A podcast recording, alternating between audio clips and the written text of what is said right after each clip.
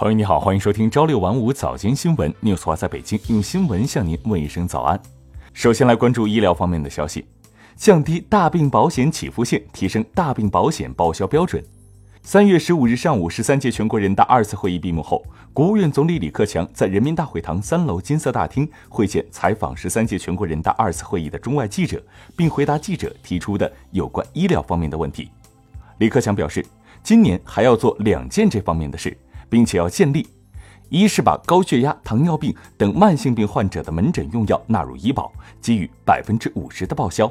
这将惠及我国四亿高血压、糖尿病患者；二是要降低大病保险的起付线，提升大病保险的报销标准。现在近十四亿人都进入大病保险了，要让更多的人、上千万的人都能够直接受益。遇到大病靠自己扛是很难的。所以，政府和社会要共同出力，缓解这个民生之痛。没有健康，就没有幸福。国家医保药品目录新一轮调整启动。国家医保局三月十三日公布《二零一九年国家医保药品目录调整工作方案》征求意见稿，向社会公开征求意见。根据意见稿，新版常规准入医保药品目录将于六月公布，九月完成所有目录药品调整工作。药品目录调整涉及西药、中成药、中药饮片三个方面。具体包括药品调入和药品调出两项内容，优先考虑国家基本药物、癌症及罕见病等重大疾病治疗用药、慢性病用药、儿童用药、急救抢救用药等。公众可以在三月二十六日前通过电子邮件等方式提出意见。再来关注住房方面的消息，统计局数据，二月份商品住宅销售价格涨幅稳定。据国家统计局网站消息。国家统计局昨日发布二零一九年二月份七十个大中城市商品住宅销售价格变动情况统计数据。数据显示，一线和三线城市新建商品住宅、二手住宅销售价格环比微涨；二线城市新建商品住宅销售价格环比上涨，二手住宅环比下降。对此，国家统计局城市司高级统计师刘建伟对此解读称，二零一九年二月份商品住宅销售价格涨幅稳定。据初步测算，四个一线城市新建商品住宅销售价格环比上涨百分之零点三，涨幅比上个月回落零点一个百分点。在京无房经济买房可提公积金，北京公积金缴存职工在境外购房提取公积金过程将更加便利。为了方便单位和职工办理住房公积金业务，北京住房公积金管理中心针对幺二三二九热线咨询的十个高频问题，专门发布了一组业务问答。业务问答对于在境外购房如何提取公积金有了更细致的解读。记者注意到，如果缴存人及配偶在京无房且没有购房提取记录，购买天津、河北省内住房或购买亲属所在地住房时，可申请提取公积金。二零一九，我国有望实现全国百分之九十八行政村通四 G。近日，工业和信息化部印发关于二零一九年信息通信行业行风建设及纠纷工作的指导意见。计划年内力争实现全国百分之九十八行政村通四 G，百分之九十八贫困村通宽带。意见提出，今年工信部将启动宽带双 G 双提行动计划，推动中小企业宽带平均资费降低百分之十五，移动网络流量平均资费降低百分之二十。继续纵深推进电信普遍服务试点，加快四 G 网络建设，力争实现全国百分之九十八行政村通四 G，百分之九十八贫困村通宽带。积极开展网间联调联试，采取有力措施，确保在全国实行携号转网，加快五 G 商用发展进程，扎实做好标准研发、试验等工作，提前谋划业务和应用布局。十分钟五十五 GB，我国轨道交通率先进入五 G 时代。十四日，记者从中车株洲所获悉，由该公司旗下时代电器自主研发的基于五 G 通信技术的大容量数据转储系统，在成都机务段成功应用。该系统可在十分钟完成五十五 GB 的车载数据快速落地，为目前标准相同工况下传输速度的一百倍以上，有效解决了目前人工操作存在的数据缺失和异常问题，为机车运用分析提供了丰富数据支撑，有效保障了机车运行安全，标志着我国轨道交通在全球率先迈入了五 G 时代。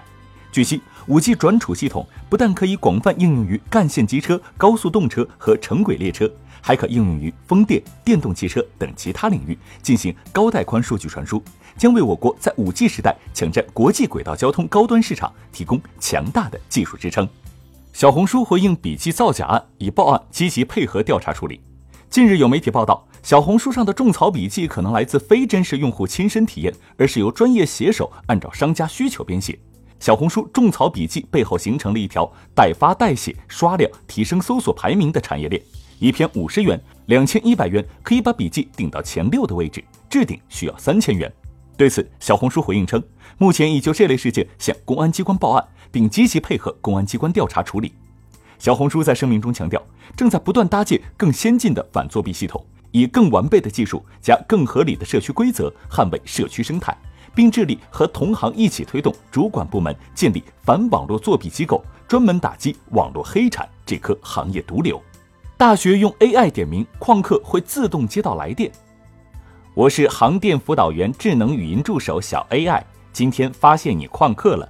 近日，杭州电子科技大学旷课的大学生都会接到这样一个语音电话。而在号码拨通的一瞬间，学生的旷课信息已同时传输至辅导员，并被记录在案。这一黑科技让网友惊呼：课堂打卡再升一级，旷课难度越来越高。在点名这件事上，师生博弈进入白热化。保障手机持久续航全靠一张纸。近日，瑞典 Linköping 大学研究出一款超级电池 Power Paper，它又称纸电池。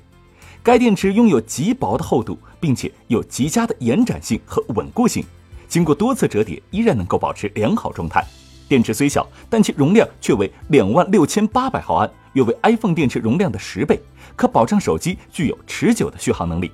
该电池经过实验室测试两千次以上，并没有出现任何损耗，寿命是锂电池寿命的两倍以上。美国学校安排专人叫起床，每周抽奖。据香港文汇报报道，近日美国学生旷课有上升趋势。由于学生出勤率低，校方实施赏罚兼施方式应对，安排专人定时提醒学生起床上课。出勤率百分之百的学生可参加每周抽奖，有机会获得电视和耳机等礼物。然而，有研究指出，美国校方未有深入探讨学生缺课的原因，令学生可能过分依赖外在诱因作为上课动力，一旦不再获得奖励，便可能威胁旷课。埃航失事客机黑匣子被送抵法国进行分析。法国官方当地时间十四日称，埃塞俄比亚航空公司失事客机的黑匣子当天已经被送抵法国进行分析。法国航空事故调查局证实，该局已经于当天下午收到了埃航失事客机黑匣子，分析工作将由该局来进行。调查局同时透露，埃航的空难调查组也已经抵达法国，当天与调查局方面进行了协调会议。黑匣子的技术分析工作将于十五日正式展开。法国航空事故调查局还对外公布了埃航失事客机黑匣子的照片。照片显示，两个黑匣子均有一定程度的损毁，可以看到一些黑匣子的内部零件和线路。另据法新社等媒体援引法国总统府方面的消息，空中客车公司正在与埃航进行接触，讨论签署新合同的可能性。法国总统马克龙本周对埃塞俄比亚进行了访问，并与该国高官举行会谈。俄成功发射联盟 MS 十二飞船。俄罗斯航天集团十四日说，该机构当天成功将载有三名宇航员的联盟 MS 十二飞船送入预定轨道。俄航天集团网站当天发布公告说，莫斯科时间十四日二十二时十四分，北京时间十五日三时十四分，联盟 MS 十二载人飞船由联盟 FG 运载火箭从哈萨克斯坦境内拜科努尔发射场发射升空。目前，飞船已经顺利进入预定轨道，并将在飞行六小时后与国际空间站对接。此次搭乘飞船前往国际空间站的是俄罗斯宇航员阿列克谢·奥夫齐宁以及美国宇航员尼克·黑格和克雷斯蒂娜·科赫。他们计划在空间站值守二百零四天，期间将开展医学、生物等领域的五十九项实验和太空行走等活动。好了，今天的朝六晚五早间新闻就是这样。新华网客户端祝您早安。